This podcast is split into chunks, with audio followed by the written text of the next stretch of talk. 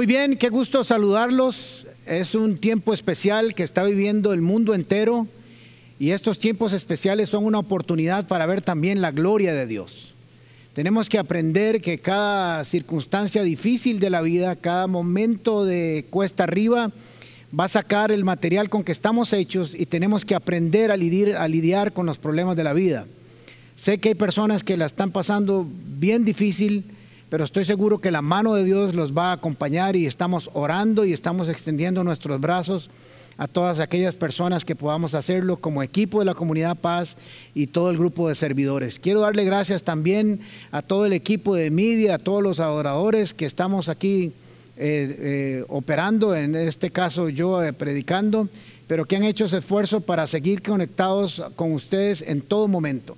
Así que también queremos dar gracias por ellos. Y ahora nos vamos a tener, tomar un tiempo para orar por cada miembro de esta iglesia y por cada miembro de este país y por cada eh, colaborador de la salud de este país.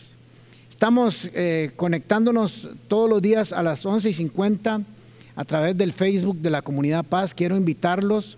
Estamos teniendo un tiempo de oración, de intercesión.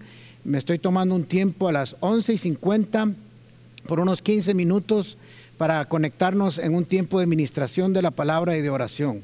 Así que quiero invitarlo, si usted no lo ha hecho, que le dé like a nuestra página Comunidad Paz. La otra semana vamos a salir también por el Instagram eh, para orar, para sacar un tiempo para interceder y para ministrar en el poder del Espíritu Santo. Así que todos los días 11 y 50, hay días que nos eh, conectamos unas 400 personas o más y ha sido un tiempo muy lindo y muy interesante y quiero invitarlos para que no solamente se conecten ustedes, eh, miembros de la comunidad paz, sino que inviten a otras personas que podamos bendecir.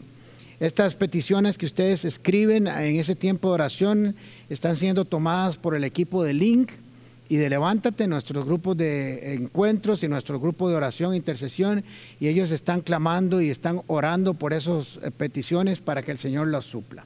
Muy bien, tenemos que tener mucho cuidado en este tiempo de esta pandemia que estamos viviendo. Recuerden lo que he enseñado por años, que la fe no niega la realidad, pero tiene la capacidad de modificarla. Y así que es un tiempo para creer, es un tiempo para darnos la oportunidad de desarrollar nuestra fe, es un tiempo para descubrir cosas nuevas del Señor en este tiempo.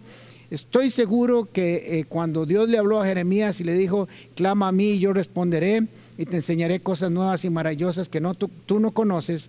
Jeremías no estaba en un lugar fácil. No sé si usted lo sabía, pero estaba literalmente en un pozo lleno de excremento, eh, eh, hundido ahí, este, pasándola bien difícil y es ahí donde Dios le dice este pasaje. Todo el mundo lo cita y todo el mundo se lo lee o lo, conoce de memoria, pero realmente no sabe de dónde viene ese texto y lo que implica en la vida de Jeremías ese clamar a Él y que le va a enseñar cosas nuevas y maravillosas.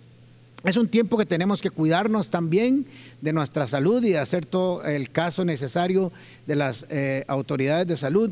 Pero yo quiero hablarles especialmente de que tenemos que tener un cuidado con nuestra fe, con nuestros principios bíblicos, con nuestros valores, con nuestras prácticas, con nuestras creencias. Es importante que usted haga un análisis ahora y sepa y eh, haga un, inventario de cuál ha sido su creencia, su fe, sus valores y sus principios todo este tiempo, porque estamos en una prueba de fe.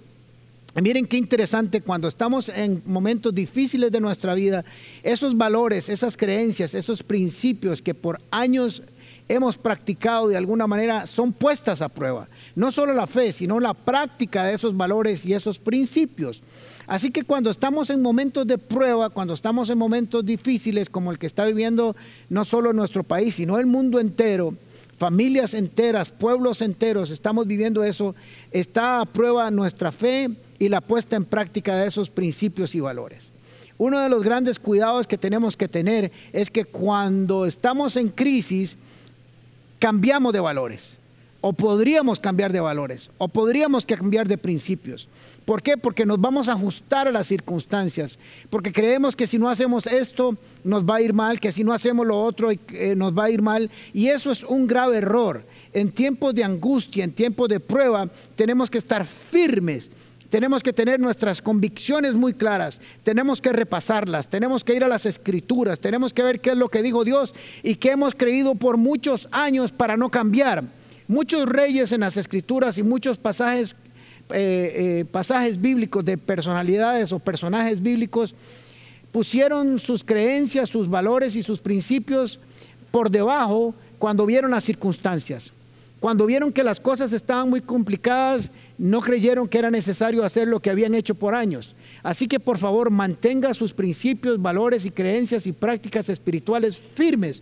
Lo que ha creído hasta ahora tiene que seguir creyéndolo, si es que lo ha creído bien, y si no comience a creer lo correcto, pero no ponga en juego su fe, no, ceda su fe, no ceda sus creencias, no ceda sus valores para ajustarse a las circunstancias.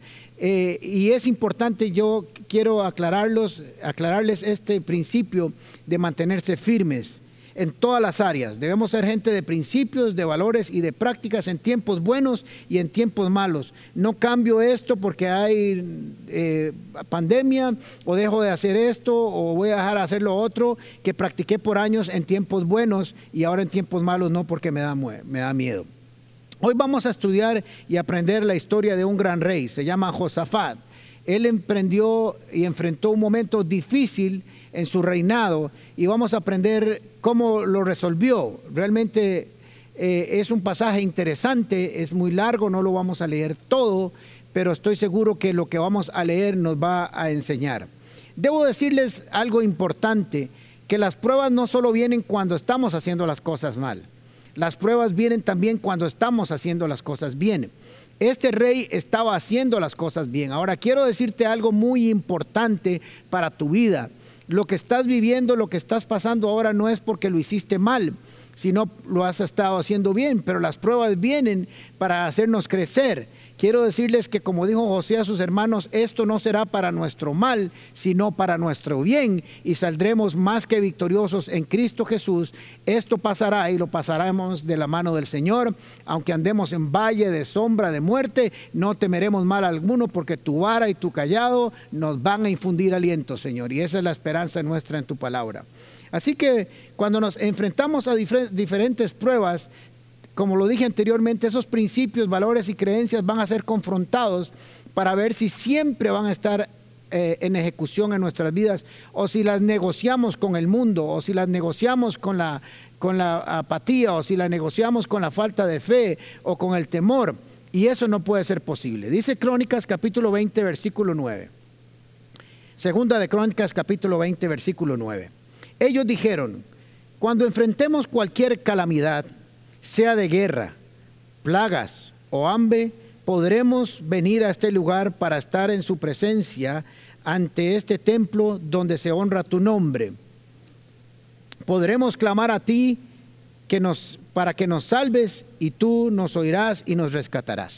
Muy bien, voy a enseñarles en qué contexto está este versículo 9 de Segunda de Crónicas. Les voy a dar un poquito de lo que está pasando.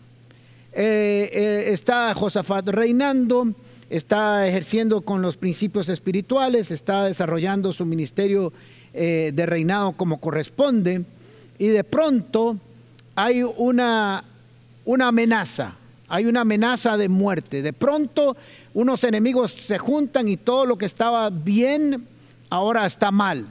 Están siendo puestos a prueba porque si este pueblo llega a ellos, como, como parece que va a suceder, ellos van a morir. Así que entonces nosotros vamos a aprender qué es lo que hace alguien sabio y prudente cuando tiene la fe necesaria y está enfrentando una situación de muerte, de angustia, de tribulación. Vamos a ver cómo Josafat acude a Dios con ayuda y oración, cómo Dios le da seguridades de la victoria y cómo estas seguridades son recibidas con fe y gratitud y cómo derrota a sus amigos. Así que de pronto, cuando todo está bien, cuando todo está tranquilo, cuando todo está funcionando bien, de pronto, en un abrir y cerrar de ojos, hay una amenaza del pueblo, del pueblo de Judá eh, de parte de sus enemigos.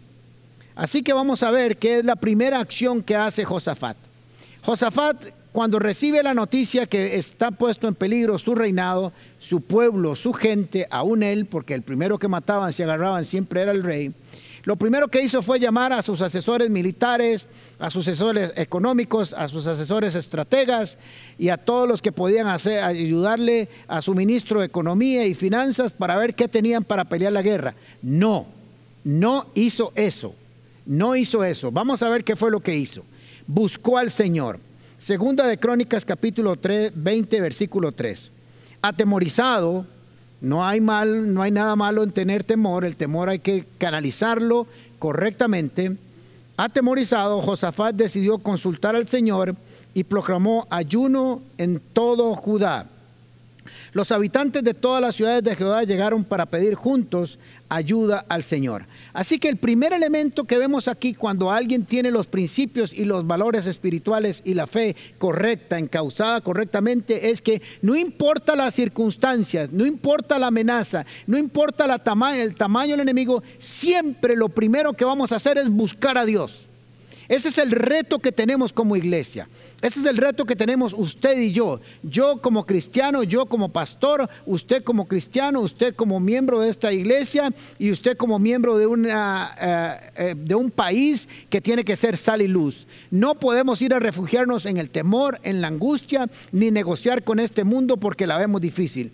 Lo primero que vamos a hacer es buscar al Señor. Así que buscó el favor de Dios. Josafat sabía que lo que él necesitaba no eran un gran ejército, no eran muchas armas, no era mucho dinero. Tal vez ahora en esta crisis en que estamos, usted desearía decir, desearía tener un millón de dólares en el banco, desearía tener una mansión, desearía, desearía tener muchas cosas, pero quiero decirle que su victoria no está ahí. Es un error cuando nosotros salimos a creer, salimos a buscar ayuda en otros lugares que no sea el Señor. Lo que necesitamos como Josafat en este tiempo es el favor y la gracia de Dios sobre nuestras vidas. Póngame mucha atención. El favor y la gracia de Dios de a favor de nosotros. Eso es todo lo que usted y yo necesitamos. Cuando la gracia y el favor está con nosotros de Dios, todo va a ser posible, todo se va a solucionar, va a haber provisión, va a haber milagros, va a haber cuidado y va a haber victoria. Y Josafat tenía muy claro que eso era lo, primero que tenía que hacer. En tiempos de angustia, de prueba y de temor, buscó al Señor, proclamó ayuno, proclamó oración, se juntó todo el pueblo como uno solo y comenzaron a clamar al Señor. Hoy no podemos estar en este lugar todos juntos, pero sí estamos en nuestras casas. Si nos reunimos a las 11 y 50 en una oración, si nos reunimos en casona, si nos reunimos en, living, si nos reunimos en link, si nos reunimos por internet y clamamos todos juntos como un solo pueblo buscando dirección y el favor de Dios en nuestras casas. Mire qué interesante porque dice segunda de Crónicas capítulo 20 versículo 3 que acaba de leer y el 4. En el 3 dice que estaba atemorizado y quiero decirles que no hay problema en tener temor. El problema que podemos tener es no canalizarlo y dejarlo que se empodere y que, nos, y que gobierne sobre nosotros, porque el temor no viene de Dios. El temor neutraliza, el, el temor no nos hace tener una mente libre, no nos permite tener pensamientos correctos delante de Dios. Dice el Salmo 56, 3, cuando siento miedo, pongo en ti mi confianza. Así que yo sé que hay muchos de ustedes que están teniendo miedo y eso es humano. Pero yo te invito, según lo que dice el Salmo 56, ah, a que pongas como nunca antes tu confianza en el Señor. Como nunca antes tu confianza en el Señor. Práctica de no tocarse la cara. Muy bien, seguimos. Así que entendemos que cuando estamos en situaciones angustiosas, Josafat nos, nos enseña a que tenemos que buscar al Señor. Lo primero, punto número uno. El punto número dos dice que la segunda acción es que hace una oración y comienza a recordarle a Dios todo lo que él había hecho. No es que a Dios se le olvide. Su oración delante de Dios menciona todo lo que Dios había prometido y había hecho en el tiempo. No hay oración más efectiva que una oración fundamentada en la palabra de Dios, en lo que Dios ha dicho, recordando sus promesas, recordando sus proezas, recordando todo lo que Él ha hecho a través de la historia, porque uno de los problemas de los cuales nos tenemos que cuidar en tiempos de angustia es olvidarnos de lo que Dios ha hecho en el pasado con nosotros. Yo lo experimenté el año pasado, cuando entramos en crisis, cuando entramos en enfermedad, nuestra mente traicionera lo primero que nos dice es que Dios cambió, que Dios no es el mismo, que Dios ya no es el mismo de hace un año, ni hace cien años, ni hace mil años, ni en eternidad que Dios cambió para nuestro mal. Y eso es una acción traicionera de la mente. Así que Josafat comenzó a hacer una oración con todo el pueblo de lo que Dios había dicho, volviendo a sus promesas, volviendo a sus palabras, volviendo a sus escritos, volviendo a todo lo que Dios había hecho. Estamos en esta tierra, le dice Señor, no por cosa de hombre, sino porque así lo prometiste a Abraham, que esta tierra sería nuestra y habitaríamos en ella. Así que eres tú el que nos está protegiendo, el que nos ha traído hasta aquí. Le está diciendo a Dios que Él es el perdón, que Él es el mismo de siempre, que hizo lo que hizo con su mano poderosa y lo seguirá haciendo, que prometió y cumpliría. Tú no has cambiado, Señor. Así que esa oración es muy efectiva y Dios escucha esa oración. Recuerde que empezamos leyendo el, versículo 9, que ahora al final vamos a volverlo a analizar. Así que en Segunda de Crónicas capítulo 20, versículo 12 nos dice también lo siguiente. Dios nuestro, ¿no lo impedirás tú? Nosotros no podemos hacerle frente a este gran ejército. No sabemos qué hacer, pero estamos confiando en ti. Ahora, mire qué interesante la redacción de este, de este texto, porque ellos como pueblo, y Josafat guiándolos con los profetas, le dicen, Dios, tú no lo impedirás, impedirás, perdón, tú.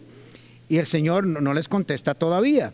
Nosotros podemos, no podemos hacerle frente a este gran ejército. Ellos sabían que la amenaza del ejército, no importa lo que tuvieran, era invencible ese ejército. Así que solo tenían una vía. Señoras y señores, hay una vía en este momento lo que está sucediendo en el mundo no está en control nuestro. No importa lo que usted y yo hagamos hoy desde el punto de vista humano, no podemos parar esto hasta que sean las curvas que los técnicos, los científicos y los matemáticos han establecido. Por eso tenemos que obedecer lo que las eh, autoridades de, de salud nos dicen. No está en nuestras manos enfrentar esto. Esto es más grande. Nunca habíamos enfrentado una situación como esta. Así que nosotros podemos decir como este pueblo, nosotros no sabemos qué hacer. Pero sí sabían qué hacer en el fondo, porque dijeron, estamos confiando en ti. Si usted no sabe qué hacer, y solo sabe hacer una cosa, será suficiente para ver el milagro. Si usted no sabe para dónde ir y solo sabe ir para un solo lugar, será suficiente para el milagro. Confiar en Dios y buscarse a Dios y refugiarse en Él, poner su esperanza en Cristo Jesús, en sus promesas, en el poder de su sacrificio y en el poder de su resurrección. Es suficiente con que sepamos eso. Puede ser que caigamos en un error pensando que nosotros podemos resolverlo con nuestros propios medios.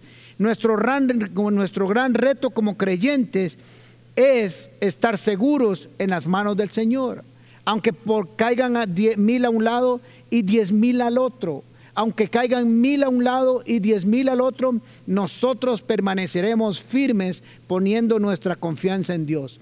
Así que vemos este resumen de estos dos primeros puntos, cuando Josafat es enfrentado y el pueblo de Judá es enfrentado con este... Eh, amenaza de muerte real, no era que era una posibilidad, era que una realidad. Lo que hicieron fue primero buscar a Dios.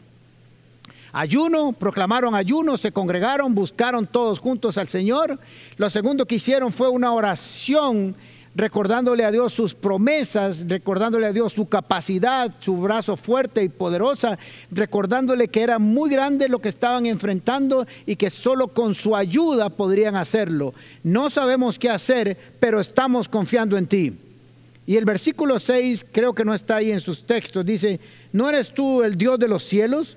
Detén pues a estos paganos con mordaza a sus insultos. Tú eres el Dios de los cielos y por eso estamos seguros que tú lo puedes hacer. Ahora, haciendo lo correcto ellos, haciendo lo correcto, porque tenemos que tener mucho cuidado en este tiempo de no desbocarnos, haciendo un montón de cosas, oyendo noticias negativas, oyendo lo que publican, leyendo Facebook día y noche, leyendo noticias falsas, en fin, deje de estar oyendo tanta cosa, oiga los, los eh, avisos oficiales y dedíquese a leer las escrituras como nunca antes lo ha hecho, a orar. Si tiene que proclamar ayuno en su casa y nunca lo ha hecho, hágalo. Es un buen tiempo. Crea usted en el ayuno o no, empiece a practicarlo a ver qué le pasa. De todos modos, tiene mucho tiempo para estar hoy en su casa. Así que una vez que eh, Josafat hace esto, este, estos dos elementos, viene la respuesta de Dios. Y es que cuando tomamos las decisiones correctas con respecto a Dios, cuando tomamos las respuestas correctas, las acciones correctas con respecto a nuestra fe, a nuestros principios y valores, es importante que sepamos que Dios va a responder, porque Dios es un Dios fiel que responde a los actos de fe de su pueblo. En el versículo 15 dijo, dijo Jaciel, que es el profeta. Escuchen habitantes de Judá y de Jerusalén. Escuche también su majestad. Así dice el Señor. No tengan miedo. ¿Se acuerdan? Ellos empezaron leyendo Josafat porque tenía miedo y lo primero que le dice es, no tengan miedo ni se acobarden. Es una palabra de motivación. Es una palabra de que el Señor va a confirmar que Él está con ustedes. No tengan miedo ni se acobarden cuando vean un gran ejército o ese gran ejército, porque la batalla no es de ustedes, sino mía. Miren qué palabra más hermosa esta que el Señor les suelta a este pueblo. Es un pueblo que está en angustia, es un pueblo que está en prueba, es un pueblo que está amenazado, por un ejército gigante. Ya le dijeron, Señor, no podemos contra este ejército. Lo único que tenemos que hacer es confiar. Y como confiaron y le buscaron correctamente, Dios les dice, no se acobarden, escuchen, cuando vean este gran ejército, porque no es la batalla de ustedes, sino es mía, la van a ganar. Quiero decirles que esta batalla que estamos peleando en este tiempo no es nuestra. No podemos vencerla con nuestras manos.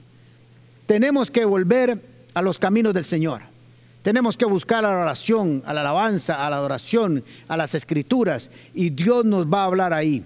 Así que ya le dijo el Señor, como ustedes no pueden lucharla porque no es un asunto humano, es un asunto sobrenatural, yo voy a pelearla por ustedes. En el 17 les dijo, pero ustedes no tendrán, por eso ustedes no tendrán que intervenir a esta batalla. Simplemente quédense quietos en sus pueblos, perdón, en sus puestos para que vean la salvación que el Señor les dará.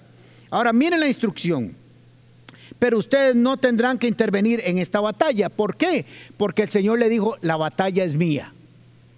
La intervención del pueblo fue buscarlo a Él, ayuno, oración, alabanza. Crea usted en el ayuno, al menos ore o no, ore.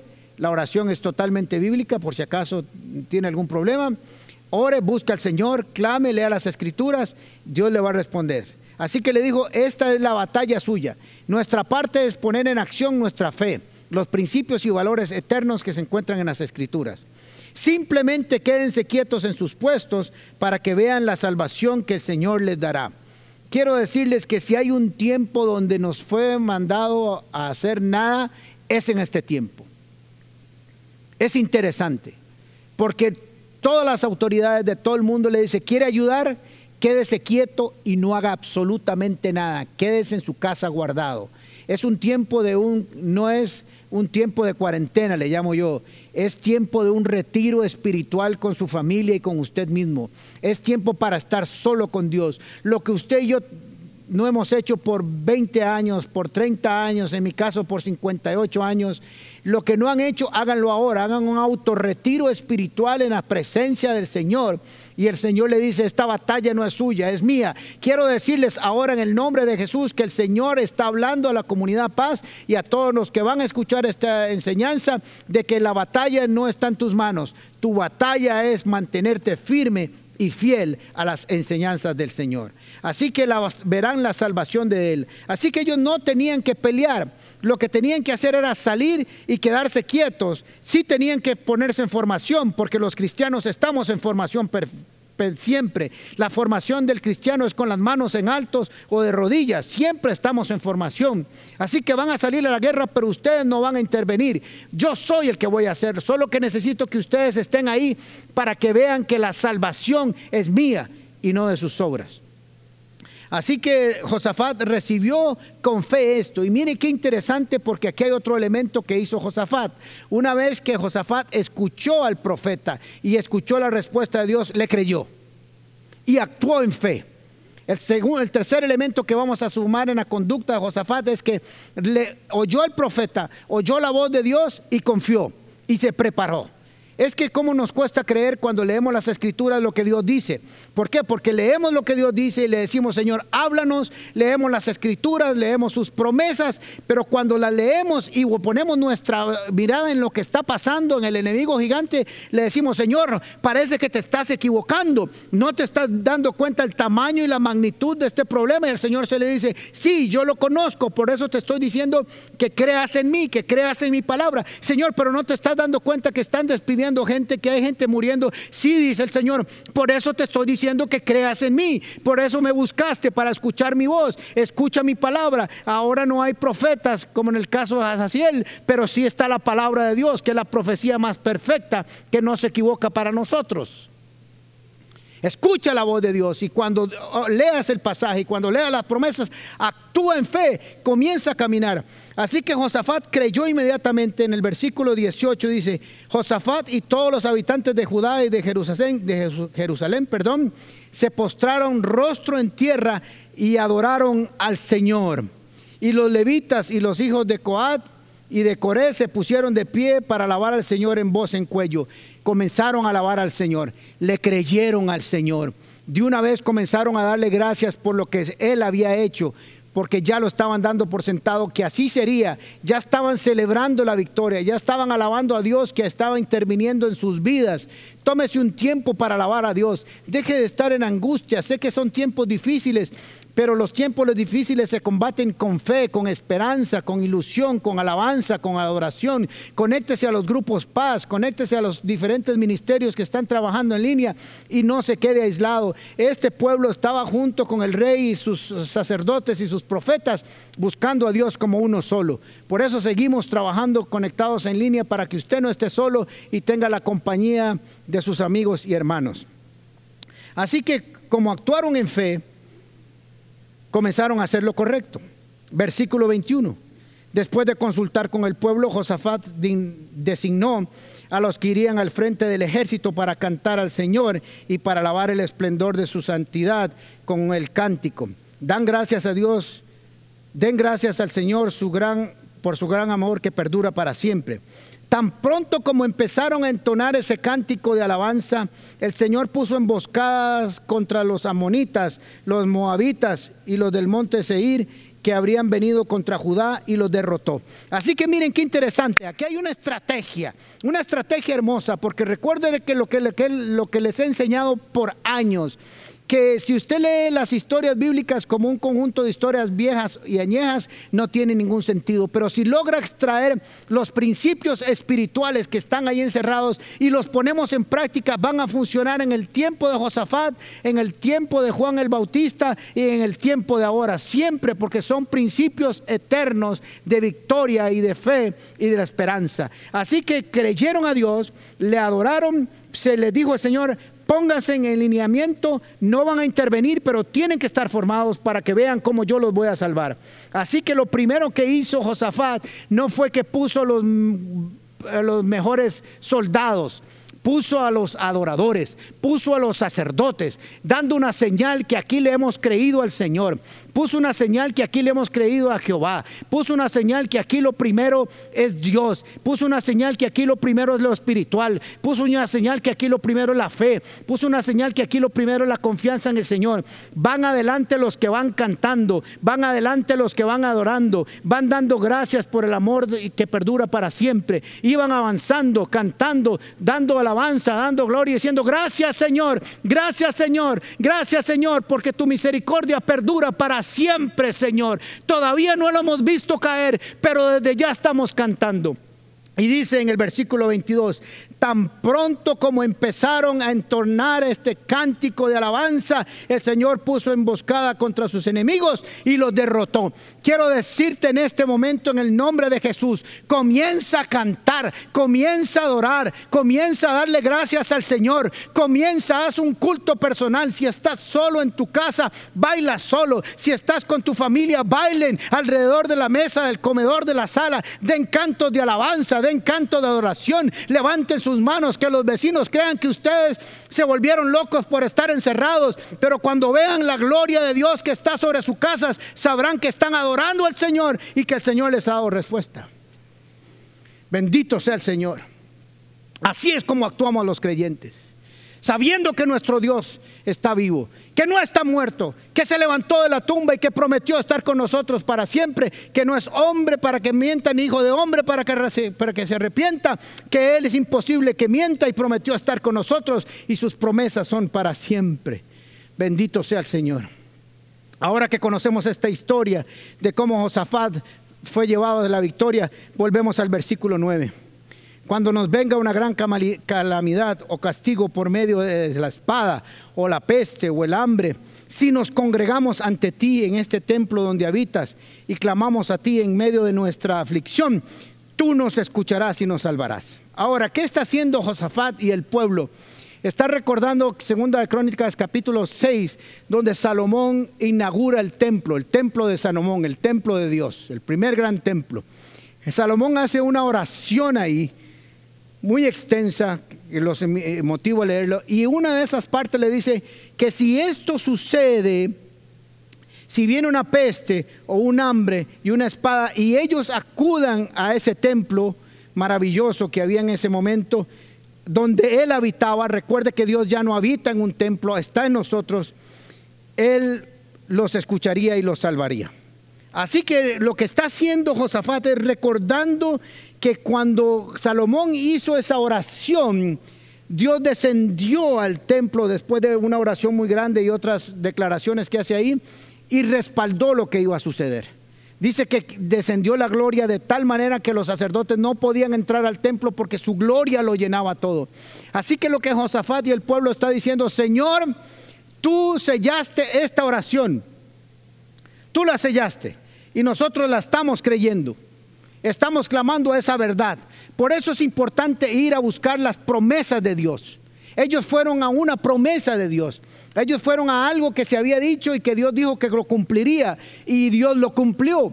Por eso es importante que vayamos a las promesas de Dios, por eso es que vayamos a las escrituras, por eso es importante que recordemos lo que Dios dijo para que eso traiga seguridad y decirle Dios, tú fuiste el que dijiste que esto se cumpliría y que tú lo harías así. Nosotros no podemos hacer nada contra esta pandemia, pero sí podemos creer y confiar en ti y ver tu gloria en nuestra casa, porque así tú lo prometiste, oh Dios. Ahora quiero leerles algo porque usted podría decirme, pero ya no hay templo, pastor. Alejandro, don Alejandro, ya no hay templo, ¿qué hacemos? Bueno, ya saben, el Señor está con nosotros. Pero miren Hebreos capítulo 4, versículo 15 lo que nos dice. Nuestro sumo sacerdote comprende que nuestras debilidades, comprende nuestras debilidades, perdón, porque enfrentó todas y cada una de las pruebas que enfrentamos nosotros. Sin embargo, Él nunca pecó. Se mantuvo en sus principios y valores, Jesús, aún en medio de sus pruebas. Eso, de eso les estoy hablando, de eso empecé hablándole. No cambie sus valores y sus principios porque en medio de la angustia, porque le traerá un gran daño a su vida. Jesús permaneció firme, mas no pecó, dice, aún en medio de todas las pruebas como la suya y la mía. Así que, como ya Jesús comprende y entiende lo que estamos viviendo, dice así que acerquémonos con toda confianza al trono de la gracia de nuestro Dios y allí recibiremos su misericordia y encontraremos la gracia que nos ayudará cuando más la necesitemos. Ponga atención, esto es una invitación de parte de Dios. Nuestro sumo sacerdote Jesús no solo nos invita a entrar a su, presencia, sino que dice que Él entró a ese lugar santísimo, abrió el velo, lo rasgó, entró y está sentado en el trono de ese lugar para que cuando nosotros le busquemos, Él esté ahí. Jesús nos dice, yo entré a ese lugar, yo rompí el velo, yo llegué al lugar santísimo y estoy reinando. Dice, al trono de la gracia. Acerquémonos con toda confianza al trono de la gracia, nuestro Dios. Y allí recibiremos misericordia, primero, perdón de pecados de nuestras grandes transgresiones. Y encontraremos la gracia que nos ayudará cuando más la necesitemos. Si hay un tiempo donde necesitamos la gracia y el favor de Dios es este. Así que estamos siendo invitados por Jesús mismo, por el que está sentado en el trono por el Dios Todopoderoso que hoy nos dice, acérquense a mí con confianza, porque al que a mí me busca yo no echo fuera. Es un tiempo para buscarlo, es un tiempo, no importa si has estado apartado del Señor, no, si, no importa si has estado pegado al techo, no importa si eres un gran adorador, todos estamos siendo invitados a buscar misericordia y oportuno favor en tiempos de angustia. ¿Quiénes podemos acercarnos a ese lugar? Todos los que creen, todos los que quieren acercarse a Jesús, al trono de la gracia, su misericordia. ¿Cómo podemos acercarnos? Con confianza, dice. No teman, búsquenme a mí, vine a buscarlos yo primero. Ustedes no me aman a mí, sino que yo los amé primero, por eso me aman. Así que acérquense con confianza donde yo reino, al trono de la gracia. Ahí encontrarán socorro oportuno. ¿A dónde debemos de acercarnos? A su trono, donde gobierna, donde Él es el rey, donde Él da una orden y se cumple. Jesús da una orden y se cumple. El rey da una orden y se cumple, como Josafat cuando le dijo, vayan adelante adorando, vayan dando gracias a Dios y comenzaron a adorar y comenzaron a ganar.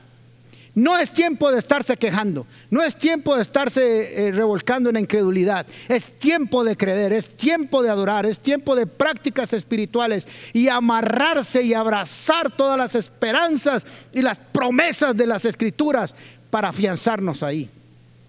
¿Cuándo podemos acercarnos? En todo momento. Pero miren qué interesante lo que dice este pasaje. En momentos de angustia. Dice, Allí recibiremos misericordia y encontraremos la gracia que nos ayudará cuando más la necesitamos. Señor, necesitamos acercarnos a ti en este tiempo para que nos des de tu gracia y tu favor en el nombre de Jesús. Así que si usted necesita ayuda, todos necesitamos ayuda. No hay nadie que no necesite ayuda en este tiempo. Acérquese al trono de la gracia confiadamente. Encontrarás misericordia, perdón de tus ofensas y tus pecados. Y el brazo de Dios te extenderá para ayudarte en el momento en que más lo necesitan. Eso es una promesa. Que nadie te mueva de ahí. Esto es una promesa que no haya noticia de la mañana que te mueva de ahí. Que no haya noticia que te mueva de esa confianza que puedes acercarte al trono del Rey de Reyes y Señor de Señores. Esa es la enseñanza de Josafat. Le buscó primero, le buscó con fe y actuó con fe y vio la gloria de Dios en la victoria.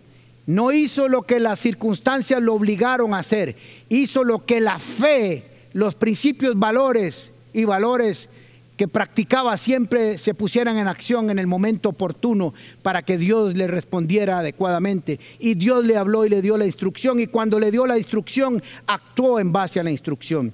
Yo quiero decirles a ustedes y cada uno de los que están escuchando esta palabra que Dios trae esta palabra hoy, este mensaje de esperanza. Acérquense al trono de la gracia confiadamente y encontrarán misericordia y socorro para el momento oportuno, no importa cuál sea, enfermedad, escasez, trabajo, división, todo lo que hoy estamos eh, viviendo, Dios tiene una solución. Dios está en el trono. Por eso dijo, acérquense al trono. Sigue siendo Dios. Esto no sorprendió a Dios. No es que Dios dijo, hoy qué torta, apareció una pandemia. Esto lo sabía Él. Esto no lo sorprendió. Tampoco te va a sorprender eh, a ti cuando Dios te saque victorioso de cualquier situación, porque eso es lo que esperamos en Cristo Jesús. Pero también quiero hacer un llamado a todas aquellas personas que por un tiempo han estado fríos y apartados del Señor. Es un tiempo de acercarse y encontrar misericordia. Y también quiero hacer un llamado a aquellos que no conocen a Cristo Jesús, que no le han abierto su corazón. Es un buen tiempo para creer. No se sienta mal porque le va a buscar en tiempos de angustia. La invitación es buscarle en tiempos de angustia. Así que yo quiero orar por cada uno de ustedes. Y si usted ha hecho o va a hacer esta oración conmigo ahora, Escríbanos, queremos saber que usted ha hecho una decisión a favor de Cristo en estos tiempos para saber que estamos siendo esa luz que este mundo necesita. Padre, en el nombre de Jesús, yo te pido, Señor, que cada persona que en, esta, ah, en este momento va a abrir su corazón a ti, Señor. Para los que han estado cerca de ti, Señor, para que tú les fortalezcas para que tú les reavives, para que tú les ayudes, para que tú los acompañes. Para los que se han sentido que estuvieron un poco lejos, Señor, que sepan que tú no rechazas a nadie, Señor, y que ellas siguen siendo ovejas del redil. Y para todas aquellas personas, oh Dios, que no te han conocido y hoy quieren conocer a ese Dios que está sentado en el trono, que gobierna, que tiene misericordia y que tiene una mano oportuna para las dificultades, que hoy abran su corazón Recibe a Jesús en tu corazón. Entrégale tu vida. Él es quien perdona todos tus pecados. Dígale, Señor, te recibo en mi corazón. Entra en Él. Sé que tú puedes perdonar todos mis pecados, que derramaste tu sangre en la cruz del Calvario y que puedes escribir mi nombre en el libro de la vida, en el nombre de Jesús. Amén.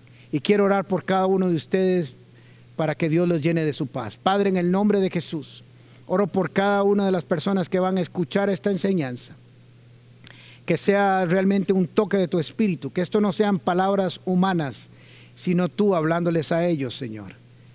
Y que les llenes de paz y seguridad y que no pongan, Señor, en juego sus principios y valores que han practicado por años, que ahora los pongan en duda, Señor, sino que más bien los perfeccionen, Señor, su confianza en ti en todo momento. En el nombre de Cristo Jesús, que el Señor nos bendiga y nos vemos la otra semana.